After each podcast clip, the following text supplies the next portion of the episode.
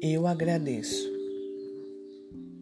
Gratidão por tudo e todos que, bons ou ruins, cruzam meu caminho.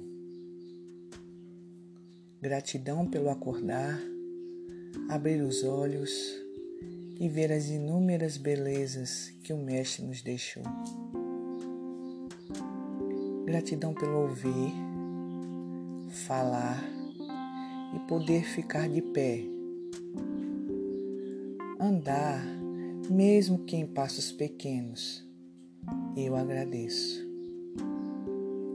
Ser grato é estar consciente de que estamos no momento não de pedir, pedir e pedir, mas sim agradecer as que para nós são pequenas coisas, porém para o universo são enormes dádivas.